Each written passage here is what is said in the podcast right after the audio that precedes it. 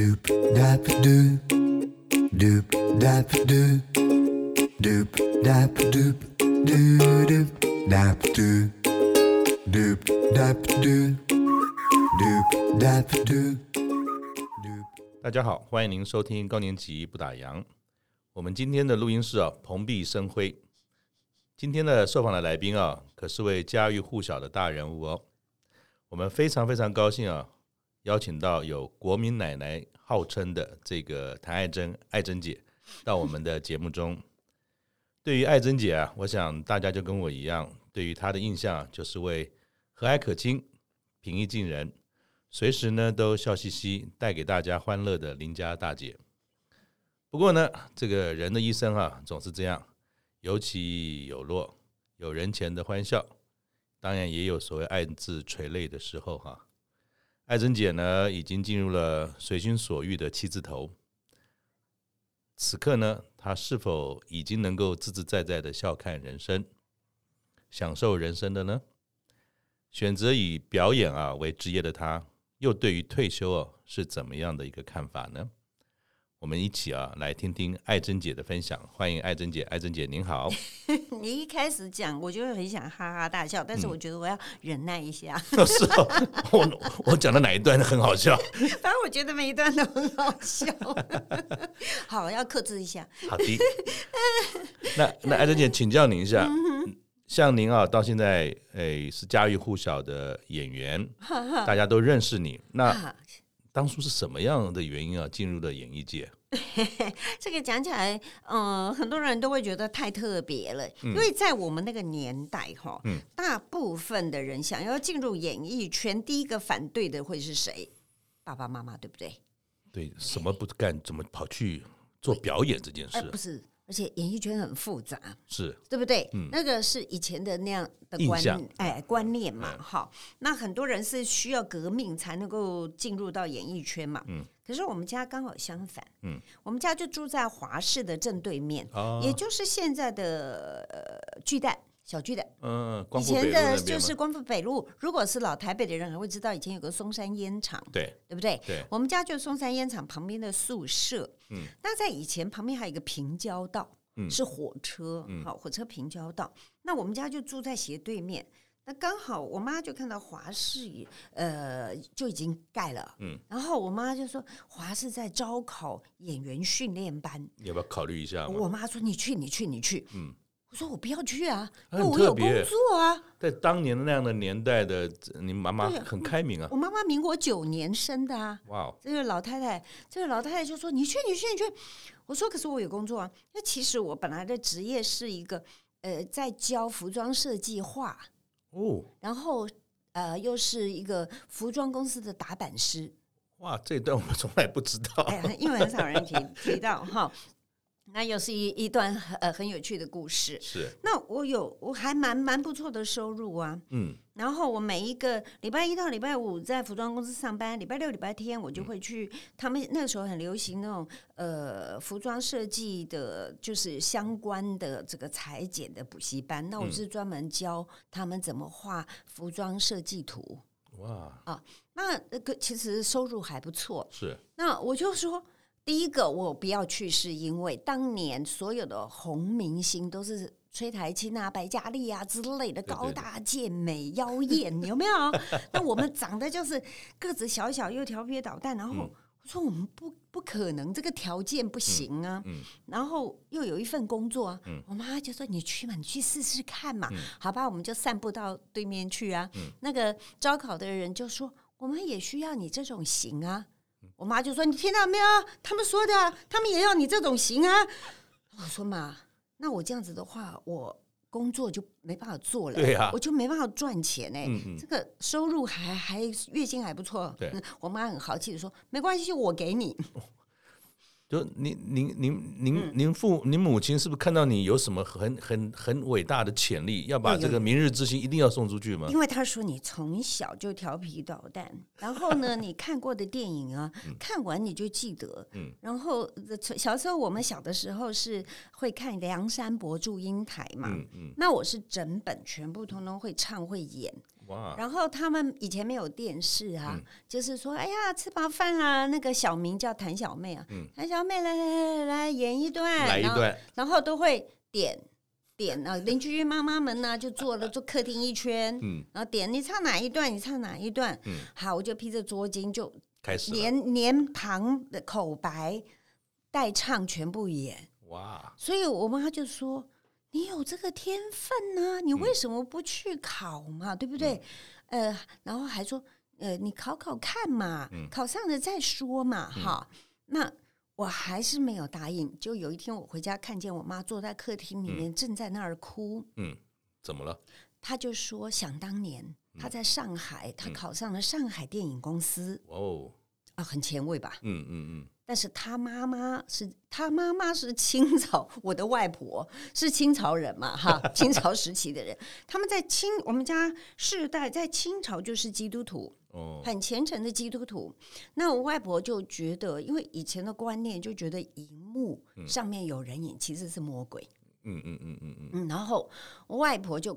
就是真的是哭啊，然后就是叫所有的教友啊，帮我妈妈祷告、啊。千万唔通哦，他们讲的是他们是湖北人嘛，嗯嗯讲讲湖北话、四川话，嗯哎呀，感谢主啊，救救我的女儿啊，什么什么，然后就不让我妈妈，我妈已经考上了，嗯。就这样帮她打断了，因为我妈妈。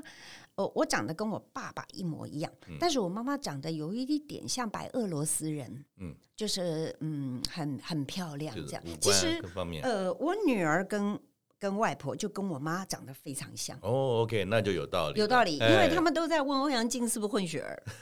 然后那后来就我妈说哦，因为他们那个那个地区有很多维吾尔人，哦，所以就是血统上有这个绝对，有这个所以妈妈像混血儿，我妈妈像混血儿，所以欧阳靖是遗传到外婆的长相。OK，那那就这样子，那那妈妈就是说我所有的这个梦想哈，就寄托在你的身上。想想当年被外婆拦糊了，就是结果嗯就孩子 娘就靠你了，哎，娘就靠你了，嗯所有的梦想寄托在你的身上。结果，哎，我竟然考试的时候是成绩前几名，哎，哇，就这样，那当然就去了。嗯哼，那因为你 妈妈给你这么大的一个一个包袱期待期待嗯。因为要圆妈妈的梦啊。嗯嗯嗯，就其实后来哈嗯，真的好几次，就是说，因为我们以前呃的剧本哈，嗯。都是呃编剧很辛苦，就坐在摄影棚门口用写的，嗯，以前没有没有电脑，他们用写的，对。写完一页上面拿去影印，然后进棚，我们演员是坐在那里等剧本，嗯，拿到剧本热热的，嗯马上排，排完马上录，所以根本连背这件事情都要像那个一看马上就得上阵，对对没有对时间让你准备的，没有时间让你准备。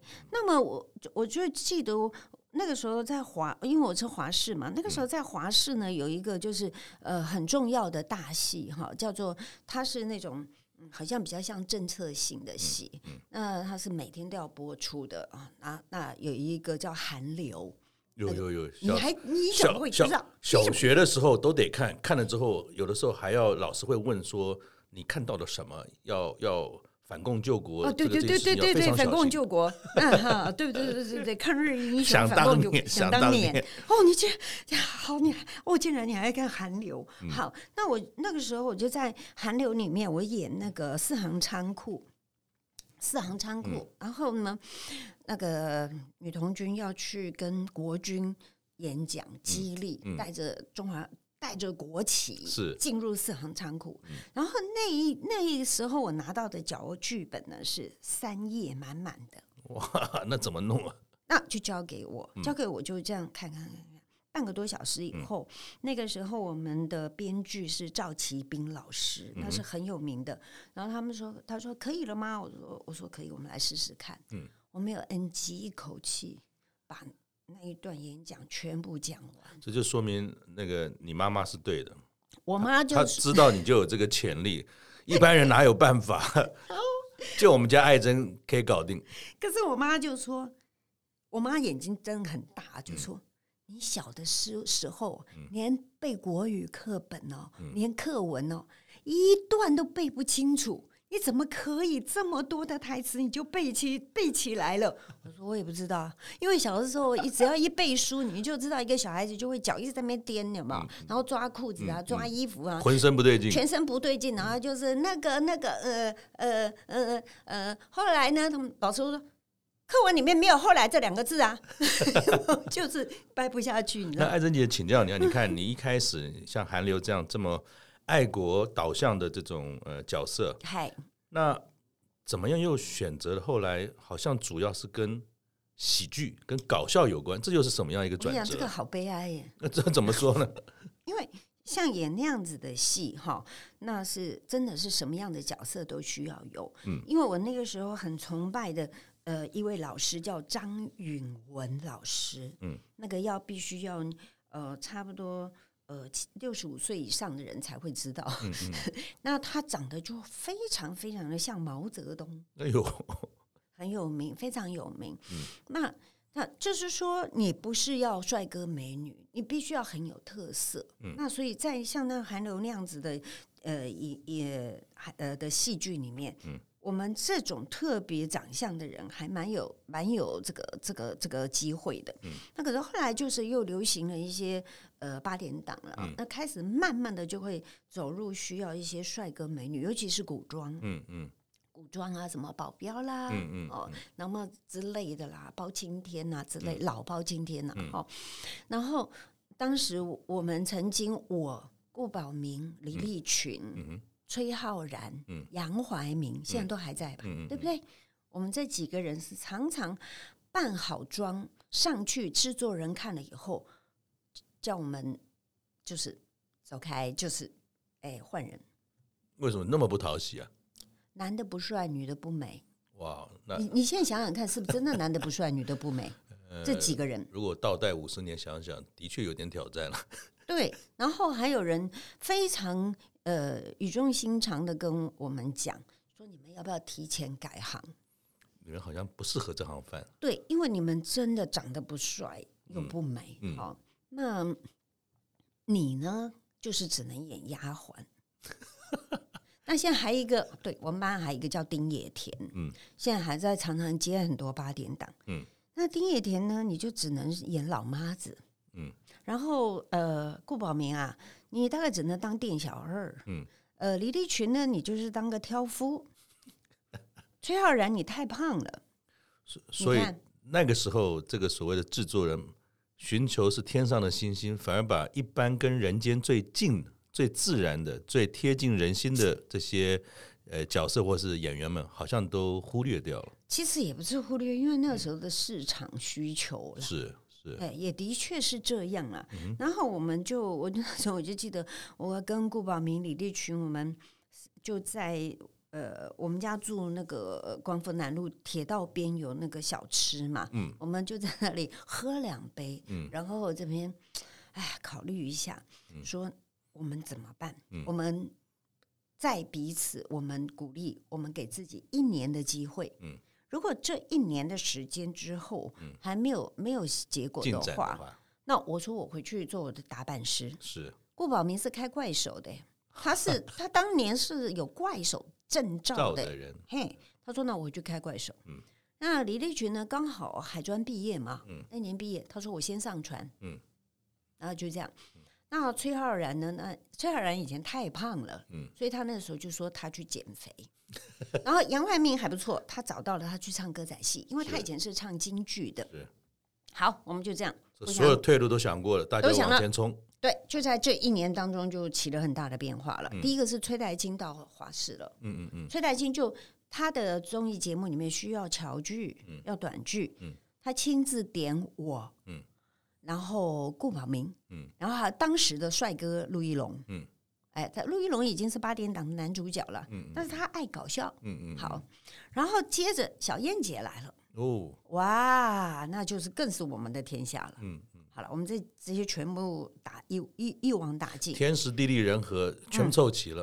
嗯。嗯，可是我们到时候就被其他的人说：“哎呀，你们这一群呢、啊，叫做滑稽耍宝的。”嗯，还不是艺人哦，嗯、艺人这两个名字都上不了了，叫做滑稽耍宝的。嗯，结果我们就滑稽耍宝的把这两个综艺节目，呃，也都这样很尽责的让他这样一直下来。你看，然后就是这滑稽耍宝的，后来就是有华视剧展啊，什么什么，我们呃这些人参与演出的，不是得奖的，就是入围了。嗯哼，然后这时候李立群也回来了，嗯哼，哎，也就也就是开始进入了。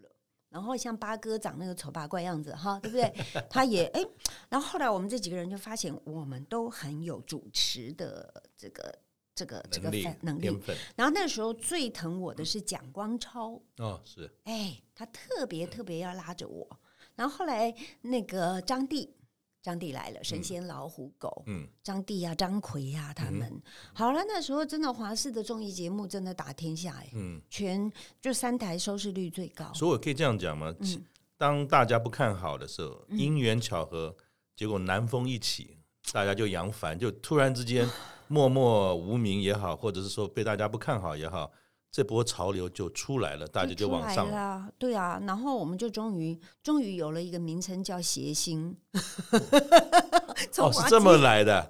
从滑稽刷宝，然后就变成谐星，然后又开始那时候走向就是有比较喜欢喜剧类了。嗯哼，嗯哼，哎，然然后就是说，这叫做可能就是你的缘分在这里，就是在这里。结果我们这几个到现在还在。是，当然，那个八哥顾宝明是先毕业了，他们现在他们现在去组组剧团去了。是是是是，那那又从这样子一个怎么讲搞笑的谐星的路线，嗯，那又怎么样慢慢的，好像变成大家所谓奶奶的这个角色，好像也在您身上陆续出现了呢。嗯嗯，嗯，那个那三呃前呃。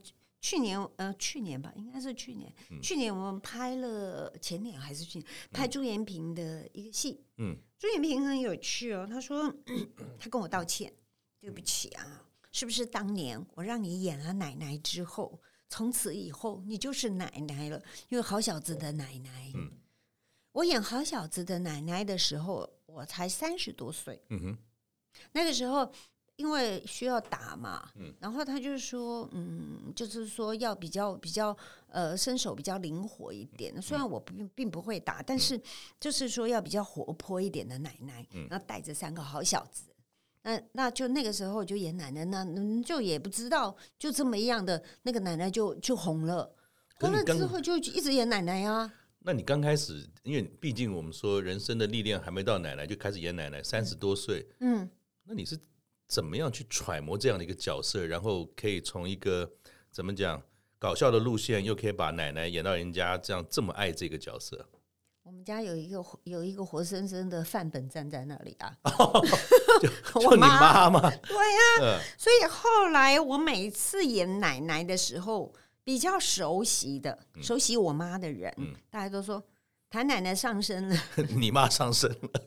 对，就是我妈妈的样子。嗯，然后很很豁达，很开朗。嗯哼，然后因为他的个性哈，就是他每我们家因为住华视对面，嗯，那很多人大家在等通告的时候，就是还没有到他戏的时候，就会跑我们家打麻将。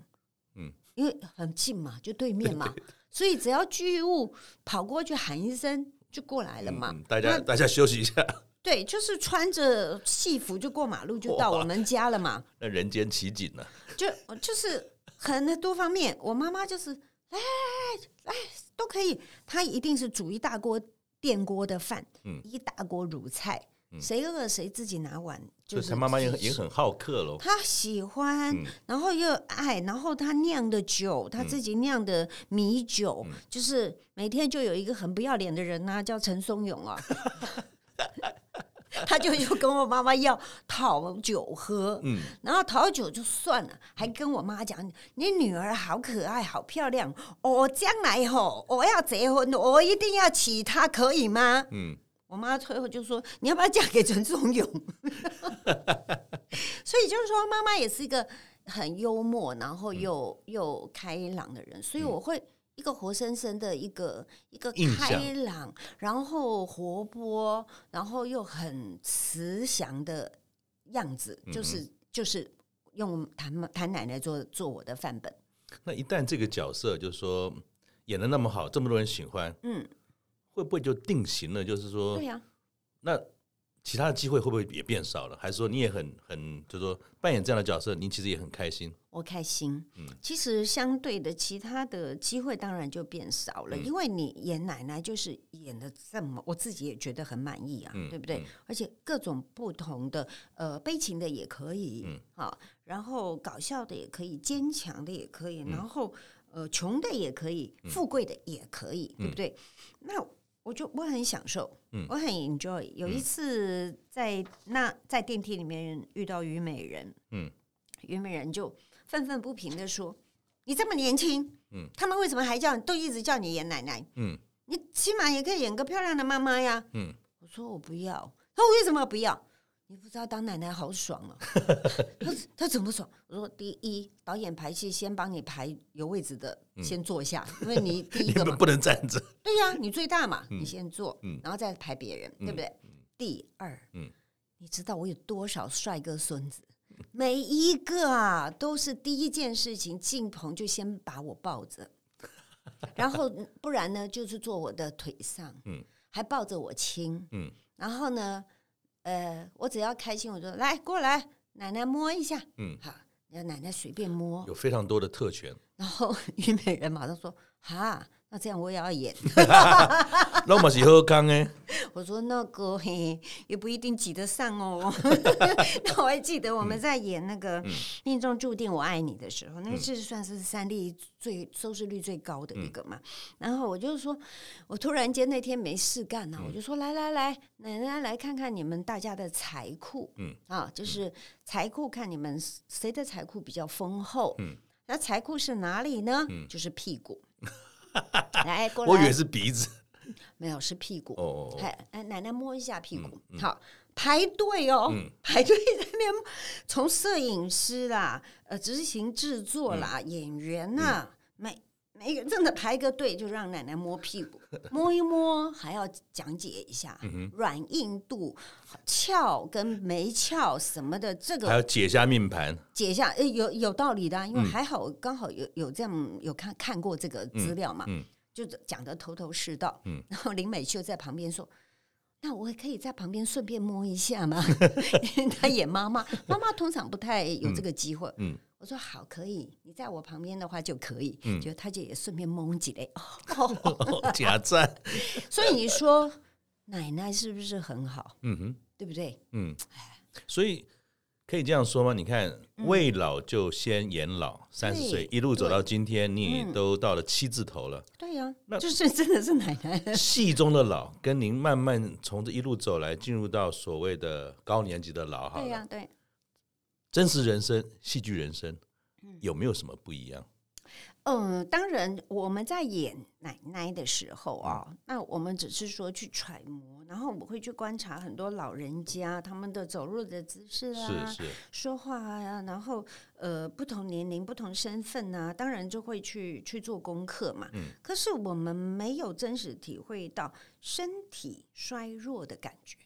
因为你老化之后，对，你你退化之后，那是没办法演的，那就是对，那就是一个事实在你身上，你要感受嘛，对不对？嗯嗯、那我们现在进入到这个这个年纪的时候，嗯、哦，很明显的感觉到说，哇，原来老化跟退化它不是慢慢来的哦。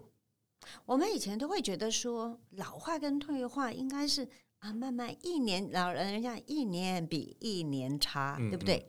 不是，它可能会在几个月之内会突然间，所以不是像我们一般人感觉说，好像它是一个线性慢慢斜坡这样，它是个楼梯，都突然之间就会掉一阶。对对，它有时候不止掉一阶，是有时候两三阶，嗯哼，会让你措手不及。嗯哼，那我这几年就有特别的感受到这样子的一个一个快速的感觉的变化，然后你的肌耐力，嗯，也是快速的就。变差了，然后你会看见你的肌肉，嗯、可能在你说你像你现在如果两三个月很忙没运动，嗯、其实也没什么差，对，顶多胖一点点而已，是是是对不对？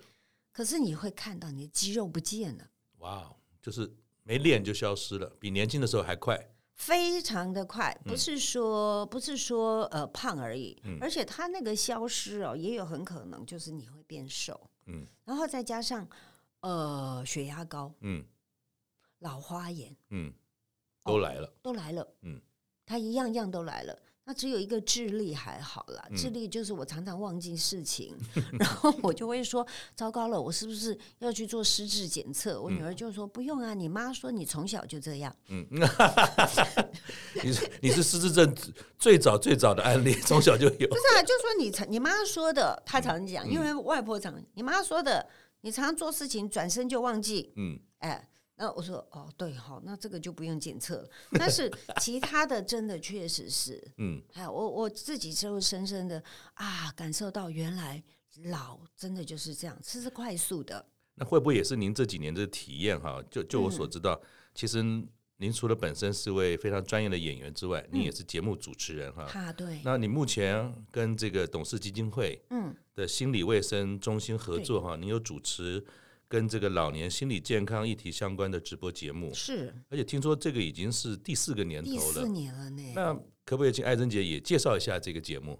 好，那么第一年呢，我们就是说尝试性的哦，我就是我就是那时候跟董事基金会，因为我们合作了很多年了，是是是。那我就说你们做直播吧，年轻人这么多。哦，大家用直播，我说你也不用拜托电视台或者是电台，因为呃，那个是在二零一九年的时候嘛。我说你拜托人家，人家也不一定会买你的账。对啊。而且你你搞了半天记者会，然后你所要传递的讯息，记者也不一定会写。没错。我说你现在网络，哎，虽然我已经年纪大了，但是我还是跟得上时代哈。我就跟他讲说，网络现在这么呃起步，对，你们都是年轻人，你们自己来操作。嗯。那他们就说好试试看，但是他们必须要向上面长辈那些长官哈长请示，因为长官也搞不清楚什么叫网络啊。那就他们就真的尝试看看，哇，不错。嗯，那第一年我们会从嗯这个呃，就是大家在分享家中的老人家嗯得了慢性病嗯怎么办嗯好，那很多人来分享。第二年开始又有不同的主题嗯哼，那么。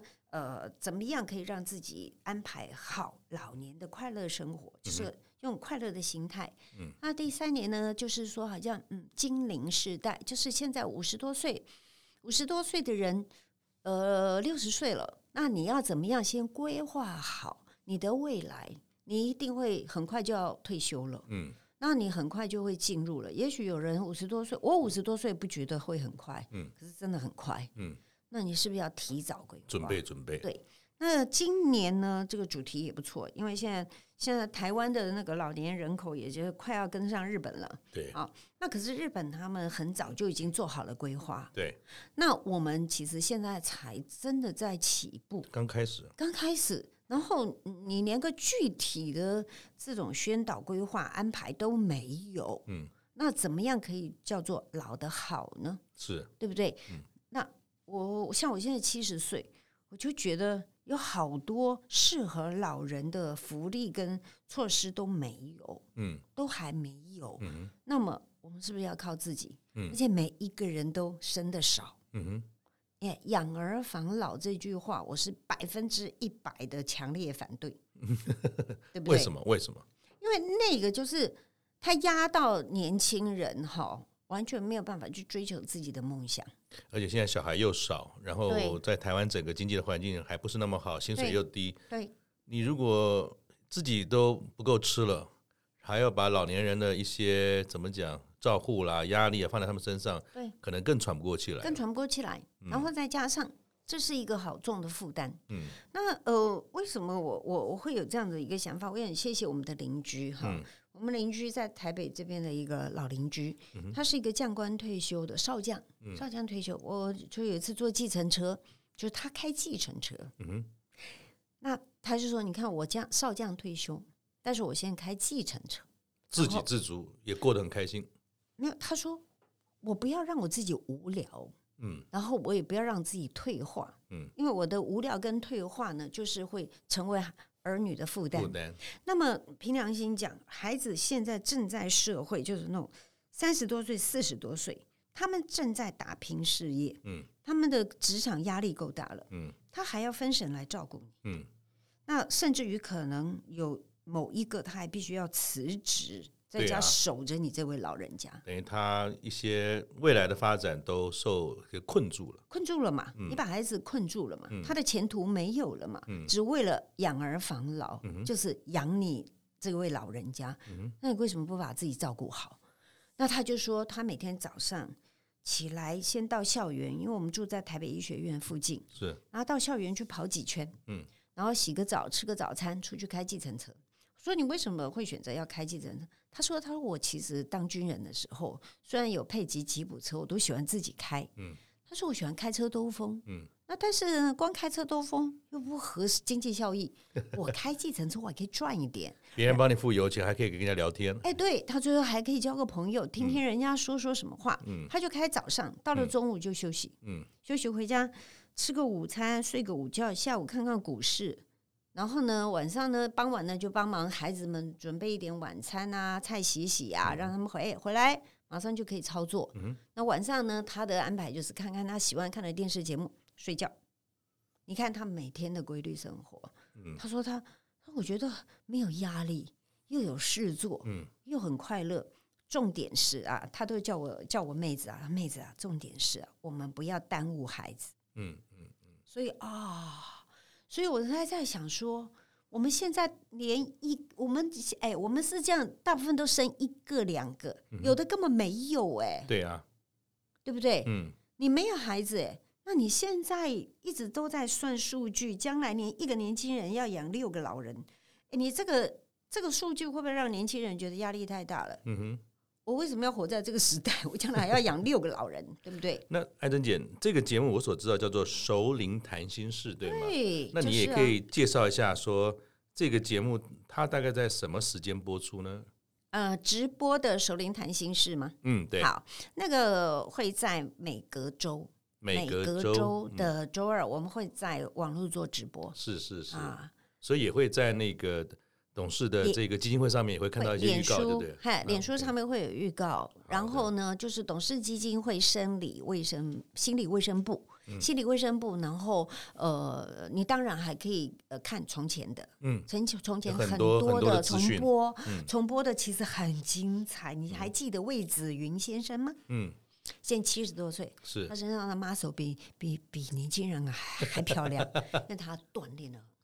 把自己保持得很好，七十多嘞，嗯，哎，所所以说，就是说我们有很多很多这样子，哎，过去已经播过的，嗯，然后再加上现在的，那你想想看陈淑丽，嗯，漂亮吧？是，现在是顶尖的瑜伽老师，对对对，他现在都已经七十四岁了，嗯，对不对？嗯哼，所以就是说这些人都把自己照顾得很好，嗯哼，然后我们就是这样子，你都一直可以回带去看以前的，然后再。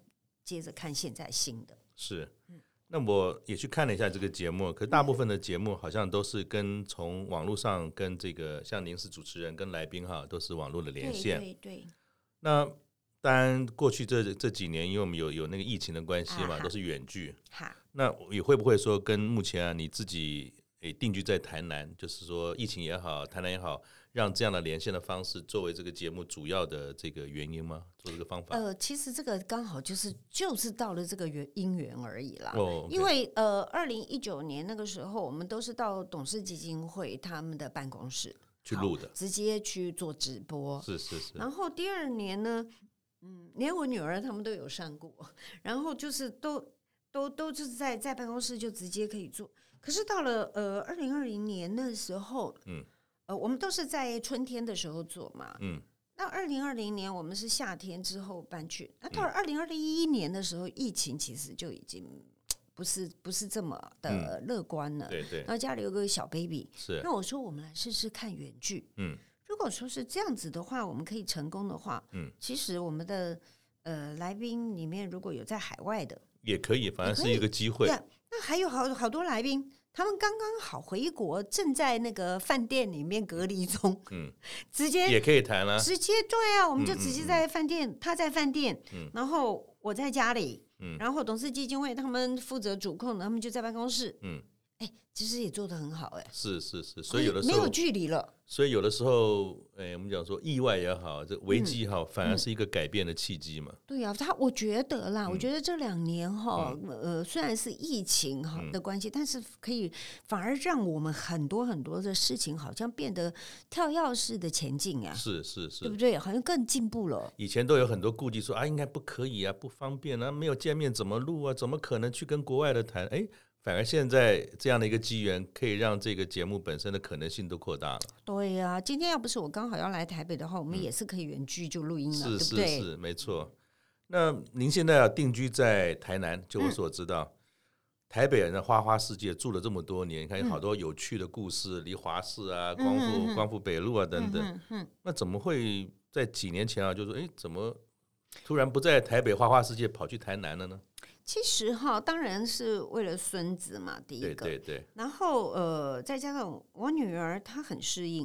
嗯、她因为朋友也多，然后她因为经常在国外跑来跑去，参加各色各各世界各地的马拉松，所以很多国家她都去，嗯、所以她其实对于她来讲换环境没什么，嗯，还蛮快就适应了。是。那对于我们一个老人家来讲，其实是需要适应的。对啊。虽然我以前每个月会去。打扫个两三天，当度假。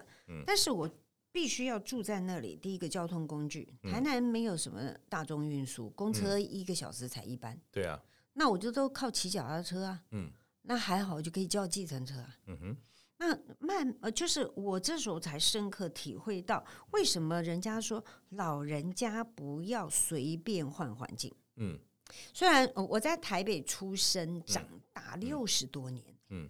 嗯那我女儿也在讲说，当然你一个熟悉了六十多年的城市，嗯，你看着这个城市虽然说是一直在变化，嗯，呃，在改变中，但是你没有离开过，嗯，可是你现在到了一个新的环境，这两三年你本来就需要适应，对，所以呃会焦虑，嗯，会慌张，嗯，虽然我们家旁边就是一载京城，嗯。你要去运动很简单，比我到大安森林公园近多了，是对不对？可是那个就是完全你你没有办法去去规划，然后呃，你说到渔光岛去、嗯、去跑个步运动一下，走路十分钟就到了。嗯、可是那个那个感觉跟你熟悉的走到台北医学大学是不一样的。另外一个就是说，就就顺着您、嗯、您提到这句话，像像我看到我妈妈哈，嗯，我妈八十几岁了啊。他其实很重要的一个功课，因为我母亲是基督徒，啊、所以他礼拜五会有团契，妈妈团契，礼拜天会有礼拜。那艾珍姐，其实你看，您说交通啊、吃饭啦、啊、买菜啊、运动，可能都还好处理。可是到了台南，您六十几、六十多年在台北的交友圈、社交圈，嗯、那您到了台南又是怎么样一个方法，还是过得很开心呢？好，这个真的是讲到一个重点哦。当初我说在台南买了房子，退休要去住的时候，嗯、演我儿子的剪场，他他紧张死了。他哎，虽然虽然我们同年，可是他真的习惯就叫我妈哎啊，你这样子会很寂寞哎。你要知道，你年纪大了，你要朋友啊，嗯，什么什么，我就跟他讲我说。从我家走路到那个慈济的安平共修处啊，走路啊十二分钟。OK，啊，他说哦，那他就放心了。嗯嗯嗯。那然后再加上，哎，我其实也会是会自己找事情做，只是说有一点麻烦，就是说我们很多的我喜欢上课学东西，可是我还没找到在台南我要去学习东西，我的交通哦啊，台北很方便，对不对？那就是说，呃，既然你要换一个环境，你退休之后，你可能要住到一个新的地方，请提早做好规划，嗯，提早去做这件事情。嗯哼，当你七十五岁之后，嗯，最好就不要换环境，因为你刚刚在讲说。你妈妈的状况就跟我婆婆很像。嗯，我婆婆她，我妈妈跟我，我妈妈呀跟婆婆他们都虔诚的基督徒。嗯，那我妈妈比较随性一点，她不太去教会，她都自己祷告，心中有主就好。哎，她只讲说，我心中有主就好。那我婆婆是教会的职工，嗯，所以她到了七十五岁、七十六七岁之后，为了配合小孩要移民去美国。嗯，哇，她在美国那。不到一年失智。因为第一个电视看不懂，所有家电用品不会用，几乎是隔离了，隔离了。门铃一响不敢不敢开门，嗯、因为他听他不会讲话，嗯、然后电话不敢接，嗯、那但是我公公就很很很很很享受，因为他是大学英文教授，所以他在那边如鱼得水。对，所以婆婆就是看着他失智，嗯、然后他们就发觉不对，就赶快搬到唐人街，还是不行，嗯、因为唐人街没有教会啊，没有他从前的教会的姐妹啊，嗯、他一个礼拜有四到五天在教会，对。他完全失去了他所有的朋友，是，所以最后就是呃一年多不到两年的时间，他们决定搬回来。嗯哼，可是呃，像我现在也都是在投入在失智关怀这一块嘛，是是是。那其实失智就不可逆，嗯，他就会只能减缓他退化，他不会回头的，他没有办法回到以前，嗯，所以就是。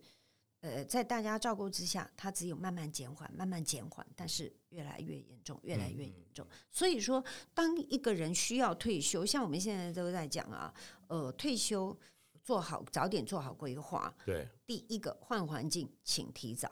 是。然后要搬到哪里？嗯、哼你的那个地方可以有让你有继续有可以自在的生活。那是不是有所谓的真的叫做老人公寓？嗯。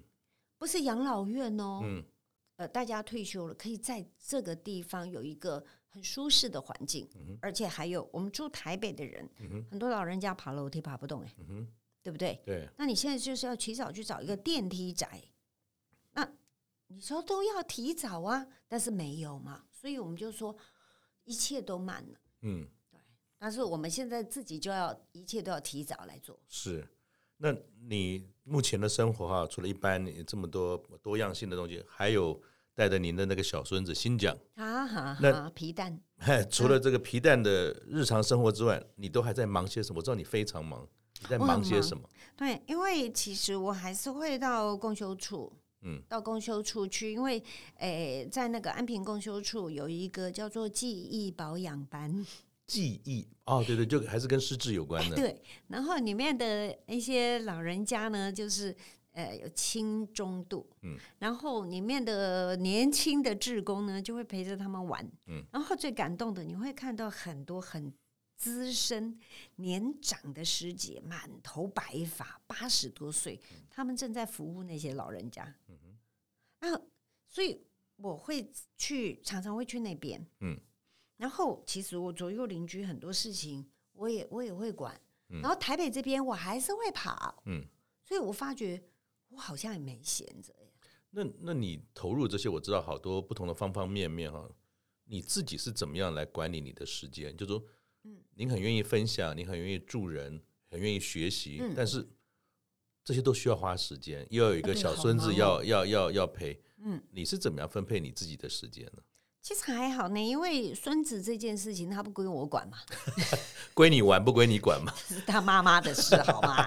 好不好？这是他妈妈的，他自己他他做出来的，对不对？Okay.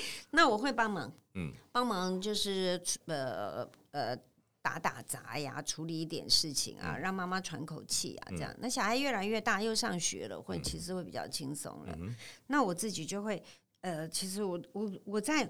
网络上面呢、啊，嗯、现在真的有网络很好，然后我还是会有很多的朋友，嗯、他们有心事，然后他们也会诶传讯息给我，嗯、然后我每一个月我都要到花莲，嗯、我在花莲慈济科技大学护理系当呃义德妈妈，就是志工妈妈，已经还要去花莲了，满二十年了，是今年就是。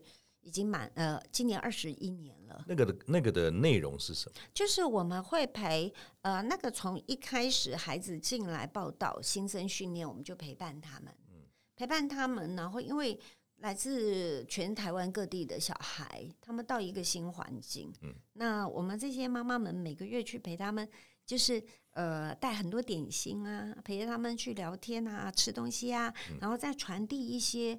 呃，妈妈、爸爸妈妈们的人生经验，嗯，因为学校教的都是专业的，嗯、那我们呢，就是呃，跟他们分享一下，可能你将来的人生历练可能会碰到什么东西，你们必须要怎么样，我们就有一些课题，有一些课题我们还要排排课务哎，我们要排课务，还要找资料哎，然后所以你这个我操作手机、使用网络，我们还不能退步哎。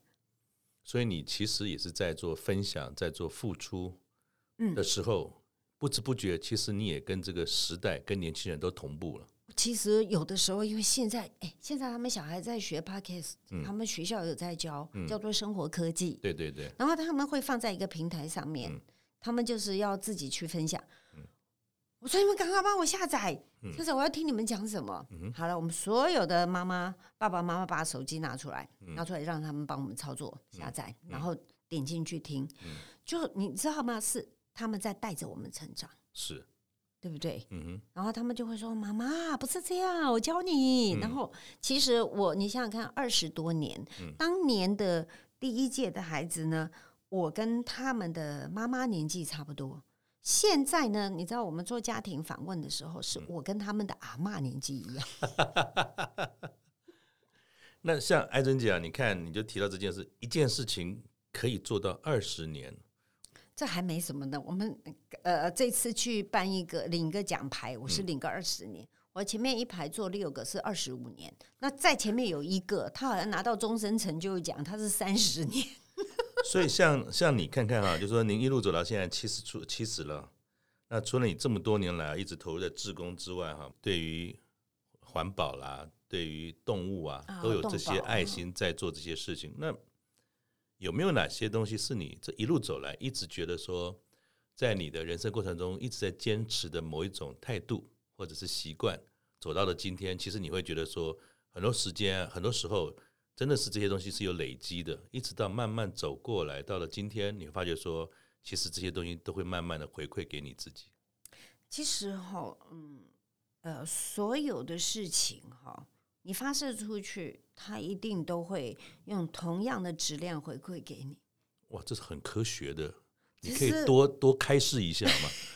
其实我在民国一百年去学一个就是心灵引导课程，嗯，是为什么要去学呢？因为当时因为我们要陪伴孩子，他们每个孩子家庭都有一些问题，一些状况，会让他们自己。呃，会有的时候会困住。嗯、我们有时候不要轻忽十几岁的小孩。嗯，有些十几岁的小孩，他们的原生家庭，他所经历的苦难，嗯，可能比你还多。没错。所以你要去体谅他，那你要陪伴他。那我们以前呢，都会把一些就是说大师跟我们讲的话呢，就是 copy 直接去跟小孩子讲，没有转换。哎，对对对，就直接说啊，你要想开一点呐、啊，嗯、这个这个原谅别人就是放过自己呀、啊，什么这个话都很大道理，很漂亮。就有一个孩子，我真的我现在很感恩他，他那时候他直接跟我讲，妈妈，你不要再跟我讲这些道理。哇，这么直接啊！哦、然后你告诉我，我要怎么做才能做到这？这个地方，嗯，才能做到你说的这一点，嗯，我不会，嗯，我真的不会，我不知道怎么帮助他，可以从这里做到走到那里，嗯，那我那时候就去到处找，就去问，结果就啊问到了一个叫做叫做心心灵深层沟通，嗯，心灵引导，嗯，然后去上课，从初阶班、中阶班上到高阶班，哇，然后我真的去去去花钱去学习。嗯然后，然后我又去上了，就是现在就是叫做量子转念引导技术。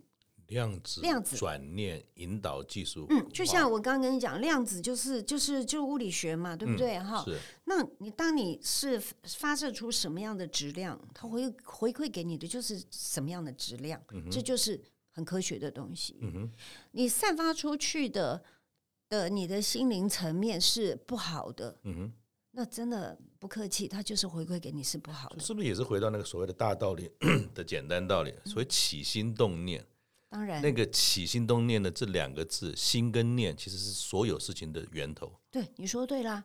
那所以我们不是要呃呃起心动念，我们不是都在说过要照顾好自己的心念吗？嗯，嗯，那他就是用一个比较科学的方式，去让你去很清楚知道，嗯，嗯，这个是不客气的，嗯就像比如说，呃，一个很简单的道理啊、哦，我们都爱钱嘛，对不对？嗯、但是我们每天都在担心，我怕我会没有钱，是不是在担心？嗯啊，我要好好的工作，因为为什么？因为我怕我会没有钱。嗯，呃，我要省一点，因为我怕我会没有钱。嗯，那今天这个重点就在我怕我会没有钱。嗯，这个讯息很强烈，对不对？那老天爷一定会听得到你的心声，嗯他一定会让你没有钱。这个就就很很不客气了。你你的工作，你呃去省节省，其实你要去享受。原来我努力工作，我会越来越有钱。嗯我去节省，我会越存越多钱。嗯，这同样的事情，只是你的念头不一样，是，所他所回馈给你的就是不一样了。所以一旦你的念头或者说你的一个态度是正确了，对很多事情同样在做，可是他回馈给你的结果或者过程就会完全不一样。对呀，对呀，我自己这两年就深深的自己也自我做了一个实验，嗯，哪方面的实验？因为我去年呃呃，因为太太累了，工作太累，然后再加上我自己没有注意，还有就谢谢爸爸妈妈给我的遗传哈，就是血压有点高了。是，哈，血压有点高，我就很怕。嗯，我好怕我血压高。嗯，我越怕它就越高。越高我曾经有一次哦，呃，觉得我头昏，糟糕高了，我去量血压，血压高了。嗯，好，然后再过一个小时，我就拼命按摩，拼命按摩，按摩，然后再去做做这个运动啊，推拿、按摩啊，什么什么降压穴啊，什么东西，该做的都做了。对，我再去量，它比刚刚更高了。我天哪！然后，然后我明天要去花莲，我去当志工，我怎么办？嗯，我这样我不能去啊。嗯，我去医院，然后三点钟开诊，我去医院，我就跟医生讲，我说怎么会隔一个小时量，他就就比刚刚更高，比刚刚更高？那医生就说没有人这样量血压啦，会越量越高。他说，因为你在担心，你在担心，你情绪上的压力又变成一个来源了。对，你在担心血压高，嗯它就越来越高。嗯嗯，然后这一段时间，就是说，当你一旦高起来之后，你当然就很难再恢复到你原来的正常值了。嗯所以他说，你就乖乖吃药吧。嗯，然后超不甘愿的，可是没办法，就要面对。然后现在又被绑住，你每天早上要量血压，晚上要量血压。嗯说为什么要被他绑住？嗯结果我的弟弟妹妹他们在十年前就已经已经接受了被遗传。那、因为我吃长素，所以我还比较晚。是，所以我妹妹那天就跟我讲了一句话说：“你不要理那个数字啦，你越想它，它就越高。”嗯，我说：“哦，这样子吗？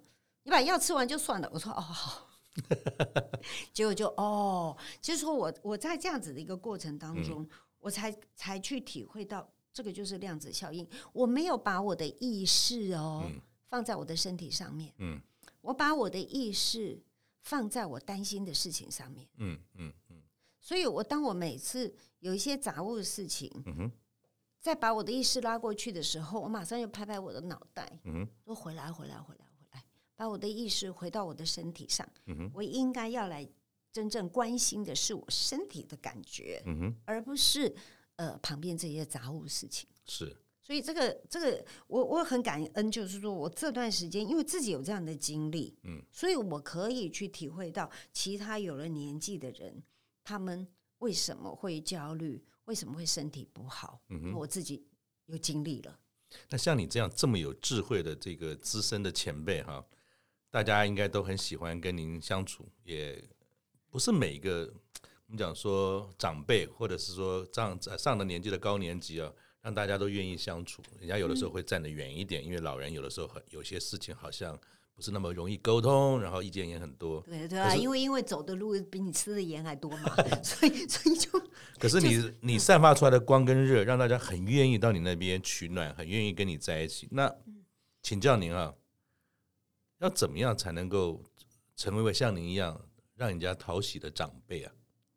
其实哈，先听人家怎么说，不要急着去把你的大道理说出来。就是马马上把你吃过的盐比米还多的这些经验开始来分享了。对，因为你是你，他是他，嗯你的经验跟你的道理不是不见得适合他，嗯。所以就是说你要成为一个引导师一样哈、引导师不随便开口教人家说什么，嗯，你先听他怎么说。是。然后在他说的话当中呢，去呃帮他找到一个问题的点，嗯、然后再用问话，就像节目主持人一样，用问话，嗯哼，问他让他自己自己把他自己心里的答案说出来，嗯哼，那么你说，你看。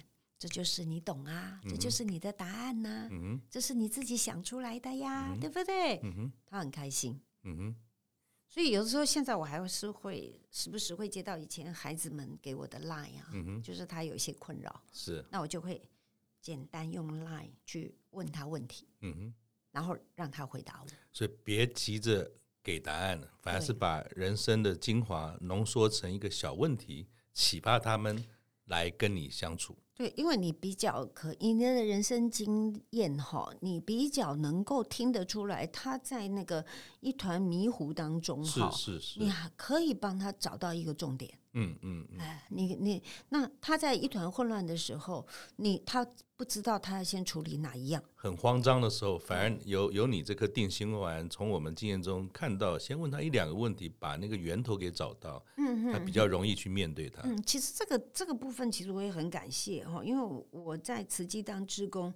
呃呃，从一九九九年开始，哇，好久好久。对，那但是我很感恩，我跟他们学到一个环保的智慧。嗯，那我把环保的这个智慧啊，因为这些环保志工，这些老人家真的很让人很敬佩，他们可以把所有的一个宝特瓶，它可以拆解到好多不同的部分。嗯，那么我就把它运用在这个心灵整理上面。嗯，因为当你一堆的回收物啊，又有纸，又有塑胶，又有保特瓶，又有铁罐、瓶罐，什么玻璃，通通混在一堆的时候，就好像你心里面所有的烦恼，嗯、你都不知道你要去怎么去处理，全部混在一块儿，你不知道要怎么处理，从哪里开始？所以先分类，嗯，先把你的烦烦恼就当环保一样，先分类，嗯哼，分类。现在我们不是都规定了吗？你。嗯不能乱丢垃圾啊，对，对，对，对，对不对？环保车来的时候都要分类啊。嗯、好，保特瓶啊，然后塑胶啦、厨余什么都得分好。对，你就把你心里的烦恼全部分类好。嗯、分类好之后，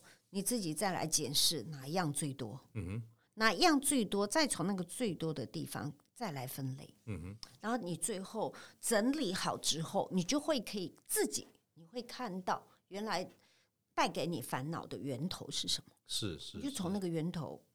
处理你源头处理好以后，其实他什么东西都解决了。嗯，所以这个是抓大放小，然后先从源头去处理，而不要慌慌张张的智慧。对，所以我就我我其实好喜欢做环保，然后好喜欢看他们那些老人家在那里做环保。嗯，觉得在那个看他们做的过程当中，我觉得真的就是你自己学会好多。那艾珍姐，请教您哈，您也来到了一般我们说退休年纪差不多五六十嘛哈。您也来到了七十了，七十啊，五六十啊。那你怎么样看退休这件事？尤其您的身上有这么多种的角色，有妈妈，有奶奶，有职工，有主持人，有演员等等，你怎么看退休？我跟你讲，真的不敢讲退休啊，因为我们现在这个演艺圈里面出现了一位叫陈淑芳阿姨，你知道她那个那上次得奖的时候，我们大家就在讲说，哦，从现在开始我们不能讲退休，嗯。因为淑芳阿姨还没有退休之前，我们都不可以讲退休这两个字，只有说人家不要我们了，我们就不要去了，就这样。所以没有退休。然后有一个计程车司机，呃，他给了我一个很好的鼓励。嗯，在台在台南嘛，他说：“姐呀，哦，你那也当退休啦。”嗯，哦，大概爱看你吼，你都别当退休。是。哦，好，我说哦，谢谢谢谢你的鼓鼓励，因为少了你，少了太多人生的欢乐跟欢笑。我就说好吧，如果你们喜欢，你们没有不要我，嗯，那我就不退休，是就这样。OK，这也是一个很好的这种退休的概念。嗯，退不退休不是看自己，对，而是说在这个社会上，当大家还有机会可以经过我们自己的小小的能力，可以分享，可以付出，嗯，其实。没有必要一定因为年纪而退休嘛？是啊，你什么事情都可以做啊，嗯、对不对？只要当别人还有需要你的时候，嗯、哼你就不要退休，是你就可以一直做到你停止呼吸的那一刻，对不对？那不不一定是要做什么啦。最后，您哈，请教您，在上半场的时候，您用这个喜剧工作者的身份哈，在荧光幕上面演出给大家欢笑。现在呢，是一位新将阿妈。嗯，那您目前最希望带给大家的是什么？其实稳定。稳定了，怎么说呢？呃，因为因为其实在，在呃，我陪伴我女儿这这一段时间，因为大家也知道，她二零二零年回台湾生孩子，生完孩子以后呢，她自己就很快就变成一个单亲妈妈了。那因为她回来是生产，然后就分隔两地，然后疫情的关系，然后当然就很多问题就出来了。那她曾经。也很慌张，然后他看见其实妈妈为了陪伴他们也也累，妈他看得出来妈妈很累，那他也很舍不得我很累，他就问过我一句话，他说：“你觉得我应该是抱着孩子哈回到东京去，还是我应该要继续留下来？”那我说这个话你怎么能问我呢？这个问题应该要问你自己呀。那他就愣了，怎么问我自己？我说你自己去想。你带着孩子在哪里生活，让你最安心、最快乐？那个地方就是你选择的地方。因为一个快乐、稳定的母亲，她的孩子才会快乐跟稳定的成长。对，那他就说：“好，那我懂了。”所以他就决定离婚了。后来，后来就是想说，稳定，稳定真的是所有。所有呃快乐的泉源。嗯哼，谢谢谢谢爱珍姐哈。那我想今天从我们国民奶奶爱珍姐的身上听到了从头到尾的笑声，她的智慧，她的付出。我截取一段哈，爱珍姐曾经讲过的一句话，作为我今天在访谈她的一个结语，因为这也是我从她身上学到跟看到的哈。她说：“敬老票哈。”发出的哔哔哔三声，不是沙虾无奶，因为我们知道，诶，政府对我们都蛮好，六十五岁以上就会有一个非常好的这种福利，诶，福利，我妈妈特别爱用。哦，棒！所以爱珍姐说，这三声哔哔哔哦，不是三声无奈，而是快乐老号祝福的三声福禄寿。对，谢谢大家。下次见，拜拜。